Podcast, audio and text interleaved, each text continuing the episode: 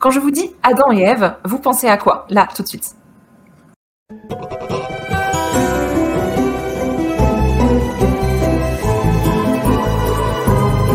Ah, Desperate Housewives, ça c'était euh, les euh, dimanches soirs, euh, on, on regardait ça en famille, croyez-le ou non. Desperate Housewives.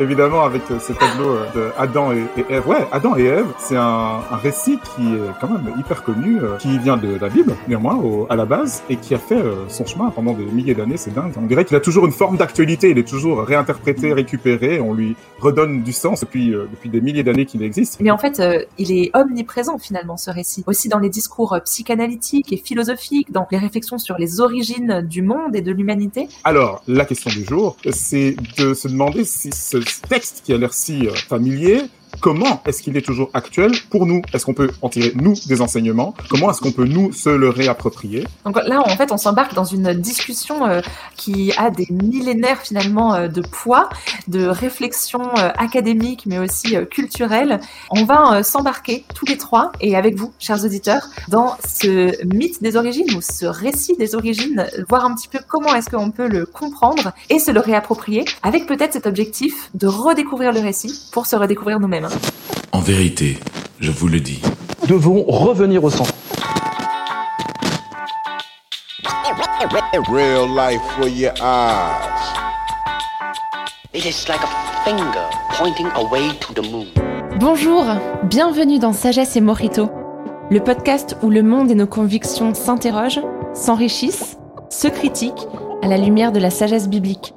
De Bruxelles à Montréal, en passant par la France et sa capitale, Christelle, Jean-Christophe et Léa vous invitent dans leur conversation à la recherche de l'essence au-delà des apparences.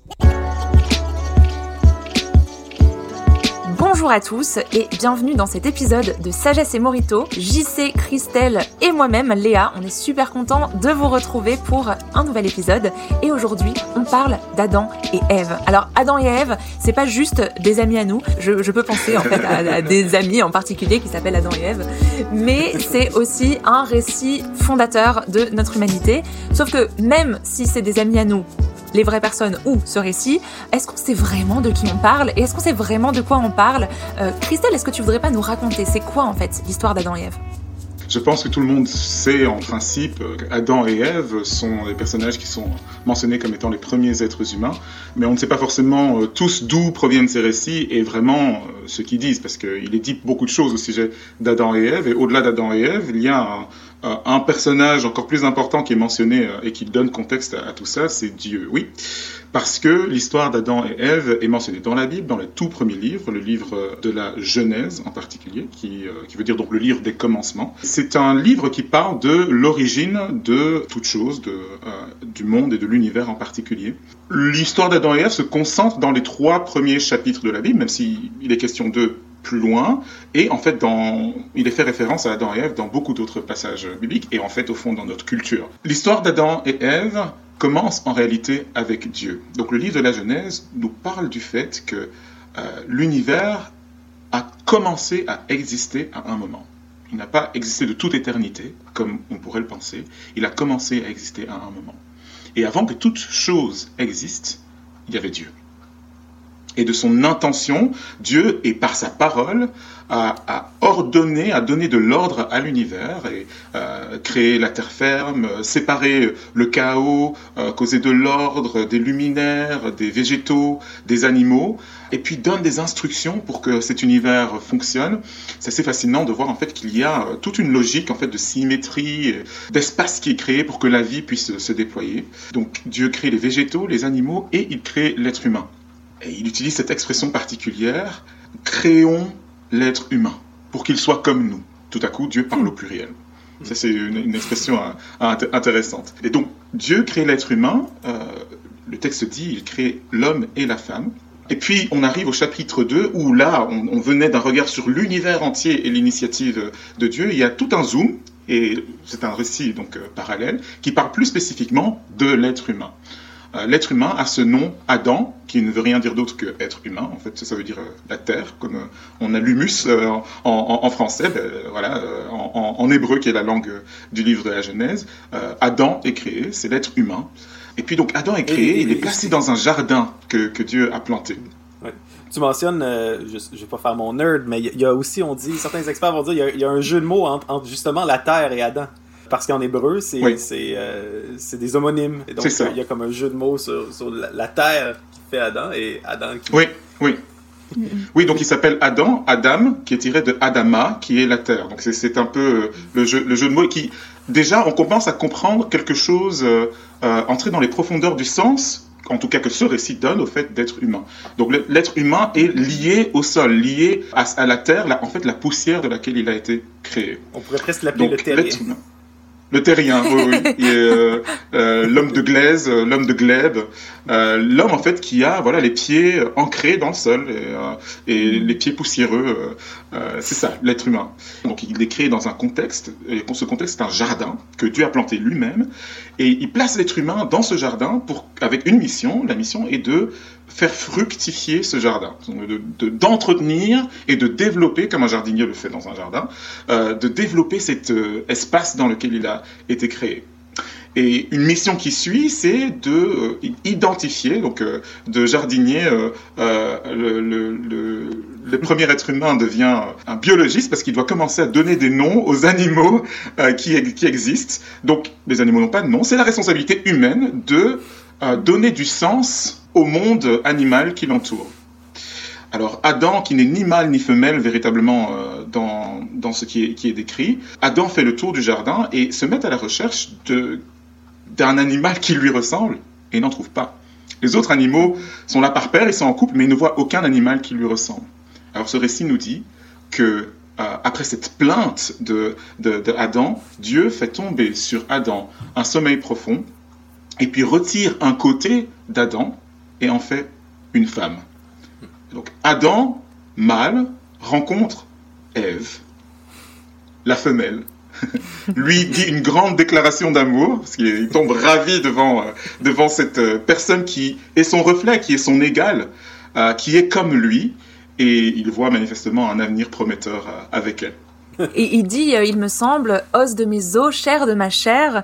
Et là encore, on voit qu'il y a un jeu sur le langage. On parlait de euh, Adam et Adama. On parlait aussi de l'importance du langage de nommer les animaux. Et là donc, Oui. homme et femme, en hébreu c'est ish et isha. Donc il y a encore une fois ce parallélisme. Et quand Adam fait cette fameuse déclaration, c'est aussi finalement euh, un, un- un traité langagier sur euh, le- le- le- l'égalité et le parallélisme entre, entre hommes et femmes. C'est fascinant en fait, ça. ces, ces Ouais, jeux ouais, de langage ouais, déjà dans, dans les, les, commencements euh, du texte biblique. Ouais, c'est fascinant, c'est fascinant. Donc il y a, il y a cette euh, comparaison, tout à coup, le, le masculin et le féminin sont présentés l'un face à l'autre.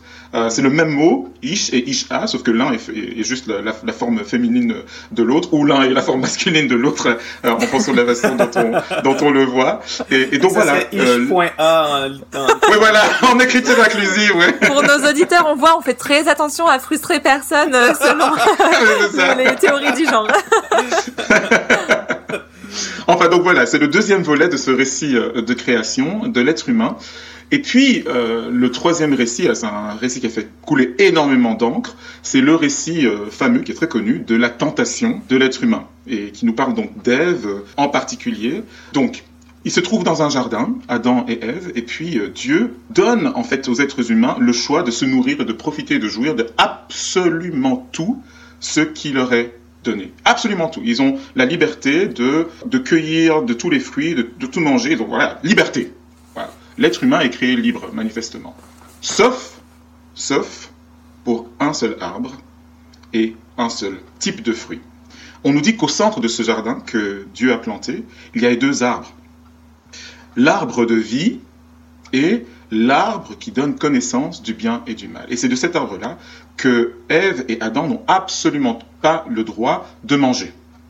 Dieu sort de la scène et entre dans cette scène un serpent, un être rampant qui est donné comme euh, malicieux, euh, vicieux. D'ailleurs, c'est intéressant que euh, être malin ou avoir la malice en français, c'est à la fois positif et, et négatif, parce que c'est lié au mot mal en fait. Hein, mais euh, donc c'est un être malicieux qui vient susurrer des questions, des remises en question à Ève, parce que Adam est aussi sorti du tableau d'ailleurs. Il n'y a plus que Ève devant cet arbre et qui voit l'arbre et se dit que ça peut être bon pour elle, ça peut être bon pour la connaissance. Pourquoi? Parce que le serpent l'a convaincu en parlant de Dieu, d'ailleurs, euh, quand on regarde le texte euh, à, la base, le serpent arrive et parle de Dieu dans un autre terme, il utilise un autre terme pour parler de Dieu que celui qui avait été utilisé jusque-là, et lui fait comprendre que cet arbre, et ce fruit en particulier, pourra euh, permettre à Adam et à Ève de devenir comme des dieux. Alors qu'à la base, le récit nous dit que Adam et Ève ont été créés à l'image de Dieu.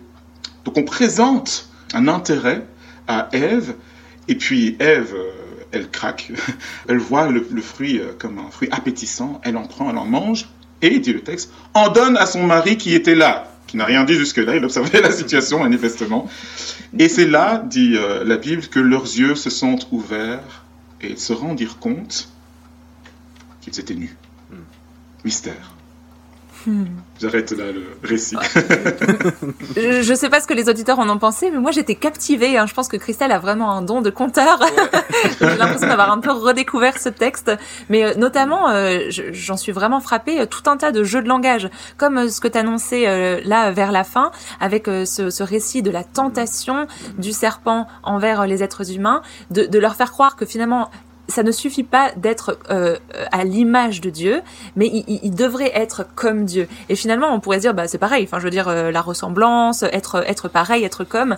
Mais mais voilà, en, latin, il y a justement ce, ces, deux euh, termes, être imago dei. Hmm. Si ça vous rappelle quelque chose, regardez la chaîne YouTube ou le, le site internet Imago Dei, à l'image de Dieu, ou Sicut Deus, comme des dieux.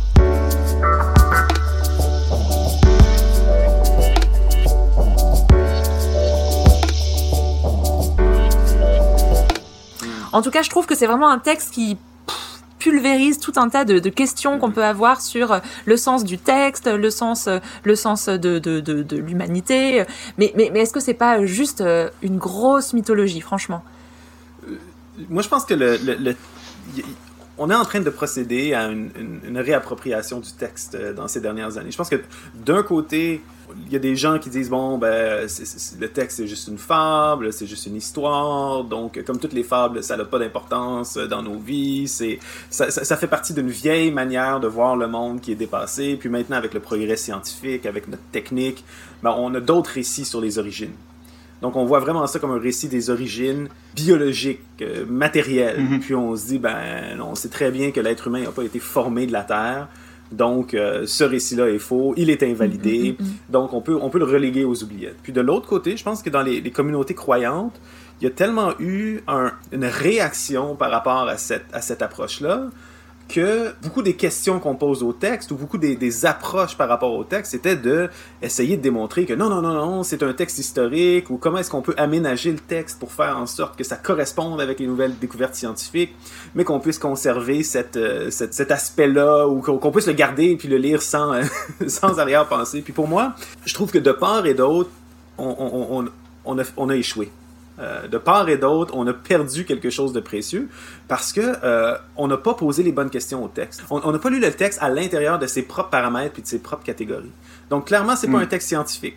C'est pas un texte historique. Euh, ça commence pas avec une date ou ça commence pas avec un point de référence exact dans le temps. C'est pas l'encyclopédie universaliste en fait. C'est pas l'encyclopédie. Puis on peut pas s'attendre même à un texte historique qui daterait de, de, peut-être deuxième, troisième, quatrième millénaire avant Jésus-Christ, même s'il s'écrit pas dans les mêmes codes qu'un texte qui est écrit aujourd'hui, un texte historique, euh, ça s'écrit dans certains codes. On voit, ces codes-là sont pas là. C'est pas un texte scientifique non plus, c'est pas un traité de science. Mais en même temps, pas, ce n'est pas qu'une fable, ce n'est pas qu'un mythe, ou, euh, comme de, de, la manière qu'on dirait pour dire, ben, c'est comme une histoire pour enfants. De l'autre côté, quand on se perd dans les détails techniques, c'est un peu justement comme si quand je raconte, euh, je sais pas moi, la fable de La Fontaine, euh, bon, euh, maître renard sur son arbre perché, perché non, je crois, je crois que c'est le corbeau. je crois que c'est le corbeau qui est perché. le grand mensonge, tu la racontes pas du tout en fait. Maître corbeau sur son arbre perché tenait dans son bec un fromage. Puis là, c'est comme si ton enfant t'interrompt, il dit mais est-ce que c'est du gouda ou du roquefort? C'est quoi le type de fromage Du camembert. C'est quel type d'arbre?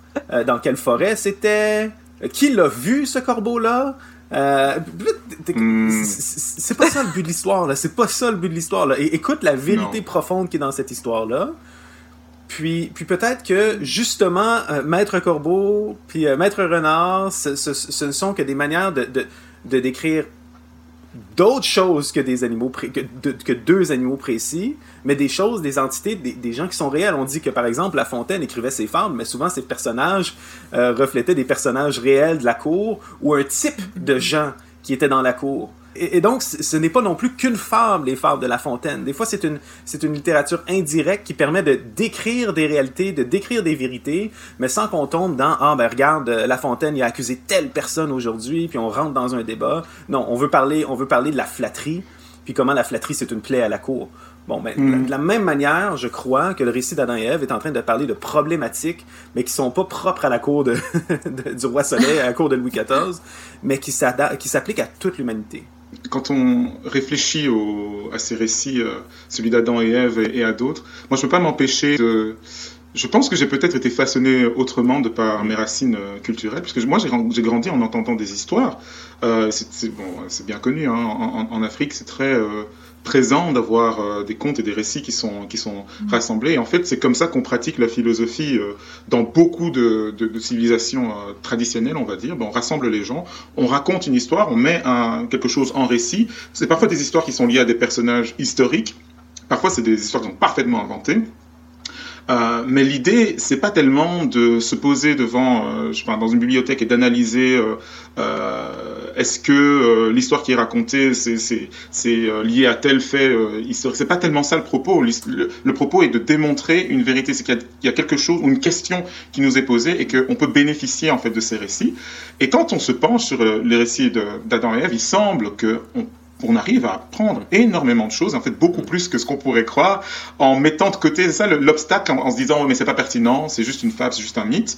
On met de côté on, des trésors d'apprentissage et de vérité euh, qui ont nourri en fait des milliers de personnes pendant des milliers d'années et, euh, et qui pourraient en fait euh, nous en apprendre beaucoup sur sur qui nous sommes nous-mêmes, au point où et c'est peut-être une bonne nouvelle, comme tu le disais à JC, on dirait qu'il y a des gens qui depuis quelques années commencent à redécouvrir les profondeurs et les trésors de, de, de ce récit. Alors, chez nous au Canada, il y a.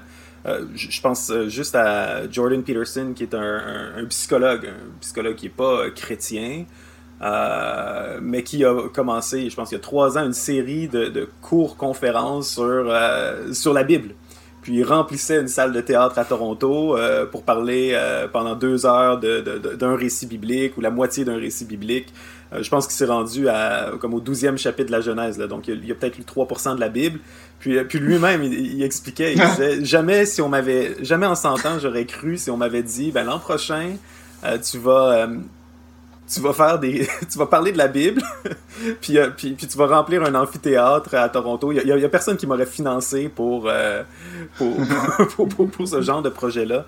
Puis, donc euh, les gens qui, qui s'asseyaient, c'était c'était des étudiants à Peterson, Ouais, ou ben, c'était juste le grand public. Non, c'était le grand public. C'était le grand public. C'était Ah ouais. des gens qui, je pense, redécouvrent. euh, dans le fond, on, on- on- on sort un peu du genre de scepticisme moderne, bien pensant, qui ah bon, euh, ces fables-là, on peut y par- on peut passer par dessus. Puis il y a comme il y a vraiment une redécouverte, une redécouverte qui, qui, qui lit le texte attentivement, puis qui écoute qu'est-ce qu'il dit, qu'est-ce qu'il dit pas, qu'est-ce qu'il dit aussi en contraste avec les autres manières de concevoir le monde. Moi, moi j'appelle ça c'est du c'est du concentré parce que c'est pas ces, ces, ces récits-là, ce genre de récits-là, on a bien l'impression que c'était des récits oraux, des traditions orales qui ont été transformées technologiquement par une nouvelle technologie qu'on appelait, qu'on appelait l'écriture, en texte écrit. Mhm. Puis quand on lit, mettons, là, juste l'histoire de la chute là, dans le Jardin d'Éden, le serpent, euh, c'est- c'est c'est- c'est- c'est quoi? C'est 19 versets, cette scène-là. C'est 19 phrases. C'est comme un... donc, tu sais, Un cette tradition-là, c'est un petit poème, Ouais. c'est un petit poème de rien. Ça tient sur une demi-page en fait. hein. Mais bon, les traditions orales, c'est répété, puis on enlève tout ce qui est superflu, puis il y a un rythme pour qu'on s'en souvienne, puis il y a des images aussi. La question de l'image est, est super importante. Euh, donc, c'est un, c'est un texte qui n'a pas été conçu pour être lu, mais qui a été conçu pour être dit, puis écouté. Puis à l'intérieur même d'un langage qui va faire des, comme on disait plus tôt, par rapport, mettons, Adam, Adama, la terre, euh, il y a des jeux Des de jeux mots par mots. rapport aux arbres, puis aux racines, puis aux jardins, donc Mm. qui, ont, qui ont toute cette structure-là qui, est- qui est très riche. Mais là, les, les garçons, j'ai l'impression que vous êtes en train de dire que euh, il faut vraiment redécouvrir ce texte si on Mhm. veut euh, essayer d'y comprendre quelque chose. Mais donc, il faut être éduqué à lire ce texte. Il- il faudrait presque enlever euh, nos, nos filtres culturels de, de, de notre manière euh, occidentale au XXIe siècle d'avoir appris à lire et à, et à analyser un texte et à le décortiquer et à chercher le vrai du faux pour finalement repartir de zéro, euh, loin dans le Proche-Orient ancien, et, et s'adapter à un mode de récit qui est plus du tout le nôtre. Mais comment on fait ça? Et comment est-ce qu'on sélectionne?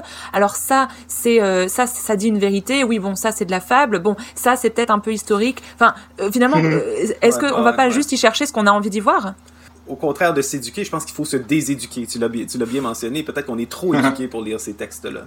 Dans le sens, il faut les prendre tels qu'ils viennent, puis porter attention à chaque mot, puis repasser dessus. C'est pas le genre de texte qui, qui aujourd'hui, on voit le texte souvent comme quelque chose qui transmet, tra- qui, qui transmet de l'information. La Bible, c'est c'est- souvent, on, on voit plutôt ça comme un, un- un texte ou les textes sacrés, euh, comme quelque chose qui transmet de la sagesse. Donc, c'est quelque chose qui est lu et qui est médité, qui est réfléchi. Puis, euh, puis des fois, c'est comme notre, esprit s'arrête sur certains détails, euh, on repasse certains, certains éléments. Là, on en parle de manière abstraite. Mais si on retourne dans le texte, par exemple, il y a plein de choses qu'on peut voir juste par rapport à ce qu'on appelle le récit de la chute, la tentation.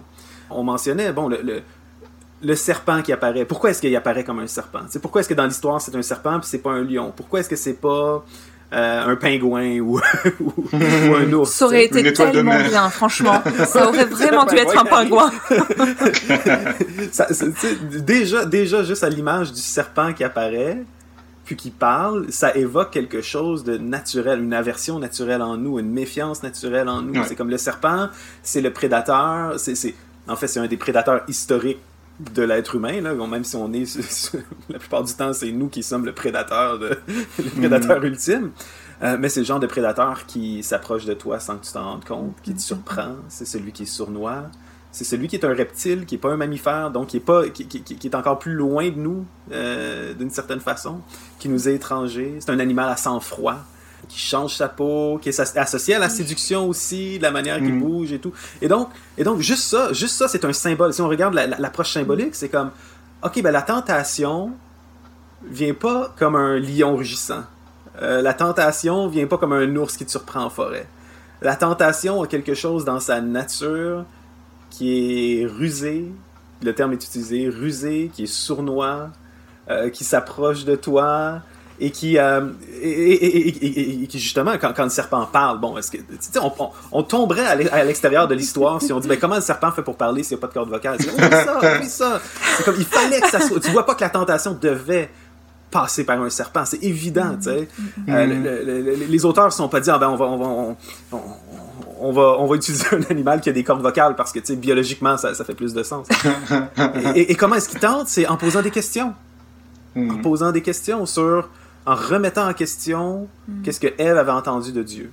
En insinuant le doute. En insinuant le doute. Euh, Quand, quand on- le texte il dit, euh, Dieu a-t-il réellement dit, vous ne mangerez pas de tous les arbres du jardin? C'est juste là, encore une fois, c'est un seul verset, mais est-ce que Dieu a dit, vous ne mangerez pas de tous les arbres? C'est une manière de... c'est- c'est- C'est c'est quand même Déformer, une manière de, de euh, déformer. déformer. Dieu a dit, mangez de tous les arbres, sauf un, sauf un. Et là, le serpent est en train de dire, hey, Dieu est... Dans le fond, c'est- comme un casseux de party, comme on va dire en, en bon québécois. C'est un, Un rabat-joie. empêche- un rabat-joie. Euh, il a créé tous ces arbres, puis il vous permet pas d'en manger. Ouais, est-ce qu'il est vraiment aussi euh, bon? Est-ce qu'il est Vénérable. aussi gé- vénérable, généreux, qui en a l'air? Puis la femme répond, non, non, euh, c'est pas vrai. On mange de l'arbre, on mange les fruits des arbres, sauf un, tu sais. Mais Dieu nous a dit, vous n'en mangerez point et vous n'y toucherez point de peur que vous en mouriez. Et là, Ève vient juste de rajouter quelque chose à ce que Dieu a dit. Ouais. Pas juste Un interdit qui n'était pas. pas là. Ouais. Mais vous n'y toucherez pas. C'est comme, ah, tiens, Mhm. c'est comme, on dirait, pour se défendre de la tentation, ben, elle va monter l'interdiction d'un cran. Mais ça aussi, c'est quelque chose qu'on fait souvent. Hein, quand on a Mhm. l'impression d'être séduit par quelque chose, ou on voit quelque chose comme, comme, comme, c'est ça, comme une tentation, comme risqué, ben souvent on va, on va augmenter le, le- le niveau d'interdit. Puis souvent, ben, c'est comme- une, tendance naturelle de- des êtres humains. J'ai souvent eu ça dans des groupes euh, d'animation où, où tu crées un jeu et tu leur donnes une règle ou, deux- ou une ou deux règles et puis tu dis allons jouer le jeu. Et petit à petit, tu vois que presque automatiquement, le groupe de personnes euh, qui jouent invente des règles et des interdictions en fait. et, euh, et ça crée parfois des, des bagarres hein, quand vous avez des soirées jeux. euh, ah mais non, ça c'est pas dans les règles, ça c'est pas permis. Alors que non, les choses sont permises. ouais. et, et- et- et donc souvent c'est comme la règle va rendre la chose encore plus tentante. Hein? Je- moi, moi j'ai Ouais. des enfants là, mais c'est comme si j'ai- si j'ai des biscuits dans l'armoire puis j'en parle pas, ben souvent y a pas de problème. Mais tu sais si je dis à mes enfants, écoutez, les biscuits dans l'armoire, vous n'y toucherez point. puis je m'en vais. Tu sais? Euh, Il y a quelque chose qui se passe dans la tête de mes enfants où ce que là, c'est comme tout d'un coup, il y a cette tentation-là, ce vertige. Et là, il y a plein de manières à travers l'histoire qu'on a interprété ce texte, qu'on a relu ce texte. Moi, je pense à, à un philosophe que j'aime bien, Soren Kierkegaard, euh, dans son livre Le concept d'angoisse, va dire avec l'interdiction, Adam a eu le vertige de la liberté. Il va, lui, lui Mhm. mettons, il va voir dans ce passage-là cette idée-là du début du le, le vertige de la liberté. Parce que quand Dieu dit à Adam, tu ne feras pas quelque chose, ben Dieu vient de mettre dans la tête à Adam la possibilité qu'il fasse quelque chose que Dieu a interdit. Alors que, que- qu'il n'était pas conscient auparavant de, sa, de cette possibilité-là. Euh, Jordan Peterson, qui est psychologue, lui va approcher ça d'un autre côté. Il va, il, va, il va regarder ça, puis il va voir dans la chute euh, l'apparition de la conscience, de la conscience de soi. C'est comme, oh, il dit, c'est- surprenant que la première chose, le premier effet de, de, de, de- désobéir à Dieu puis de manger du fruit défendu, euh, c'est que leurs yeux s'ouvrent comme le serpent l'avait dit, mais la première chose qu'ils voient, c'est leur propre nudité. mhm. Puis lui il va dire, ça c'est ça c'est ce qui nous distingue de tous les animaux, la conscience de soi. L'être humain, on est le seul animal entre guillemets qui a des vêtements. La première chose que Adam et Ève vont voir, vont faire, c'est qu'ils vont ils vont réaliser leur nudité, mais ils vont réaliser ils, vont- se fabriquer des vêtements.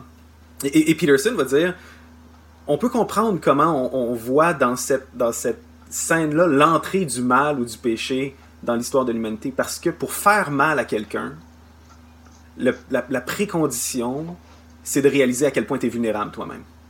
Si tu n'es pas conscient de ta propre vulnérabilité, tu peux pas être conscient de la vulnérabilité de l'autre. Et, et- et- et ça, c'est juste deux exemples là, parmi des, des centaines et des centaines qui vont reprendre ce texte-là, qui vont le réfléchir, puis sans y faire dire n'importe quoi ou qu'est-ce que ça nous tente de, de- de- de- de dire. C'est, c'est- c'est- Il faut quand même respecter la structure du texte ou qu'est-ce que le texte, qu'est-ce que le texte dit, mais c'est en quelque sorte, oui, un miroir. Un miroir sur nous-mêmes, mais un miroir qui essaie de nous montrer c'est quoi être l'image de Dieu.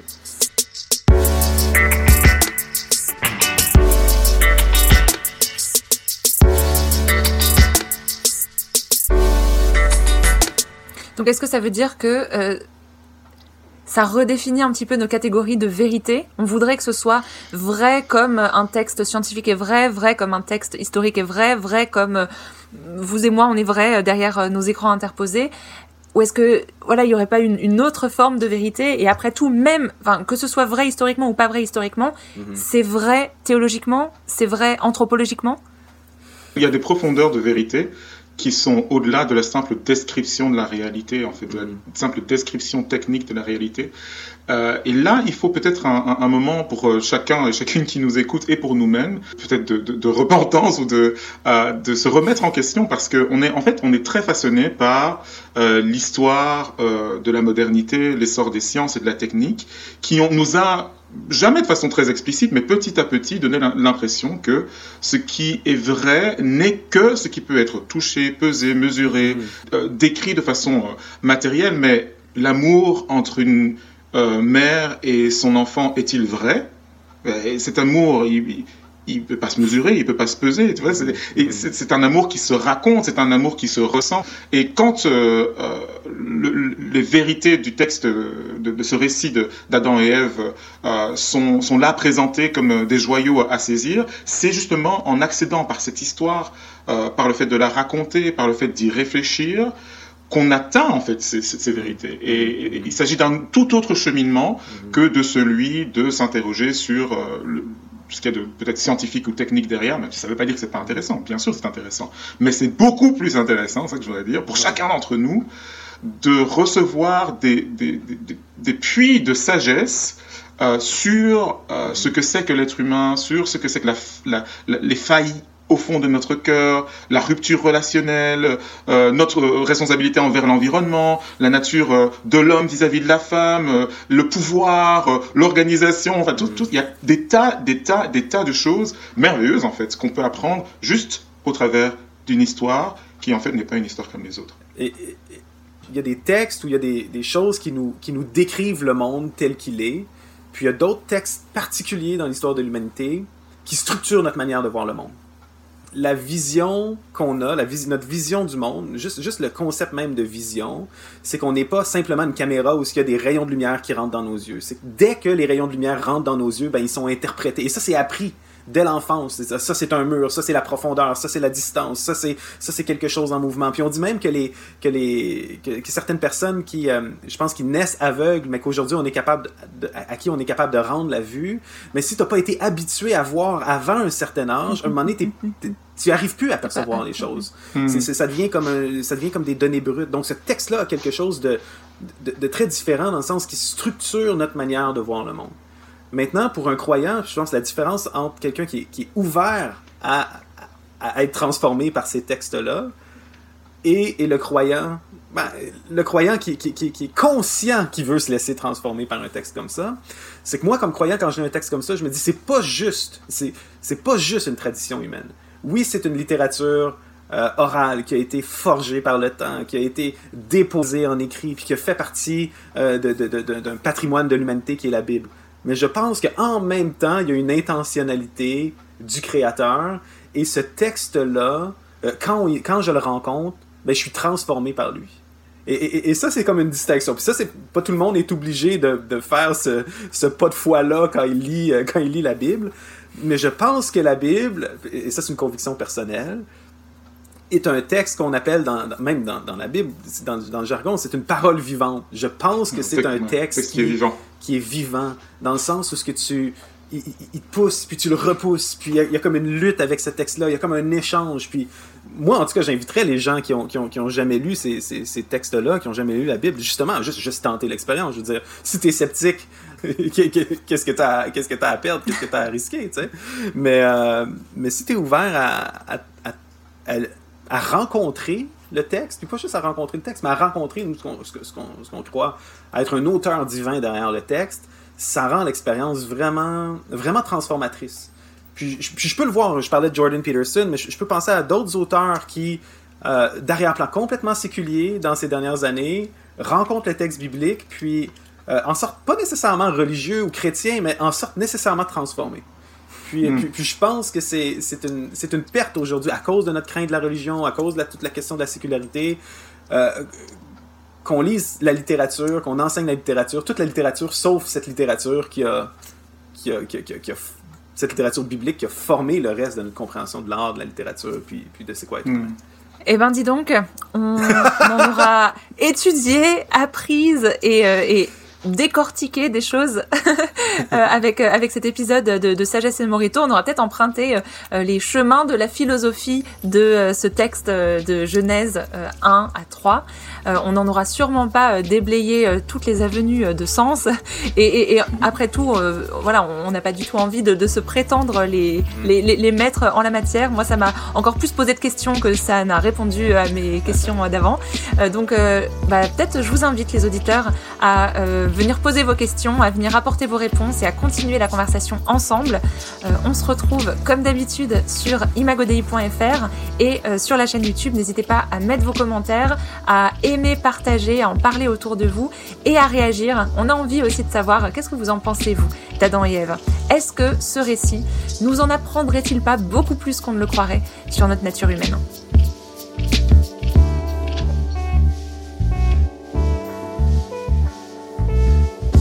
Sagesse et Morito est un podcast Imago Dei.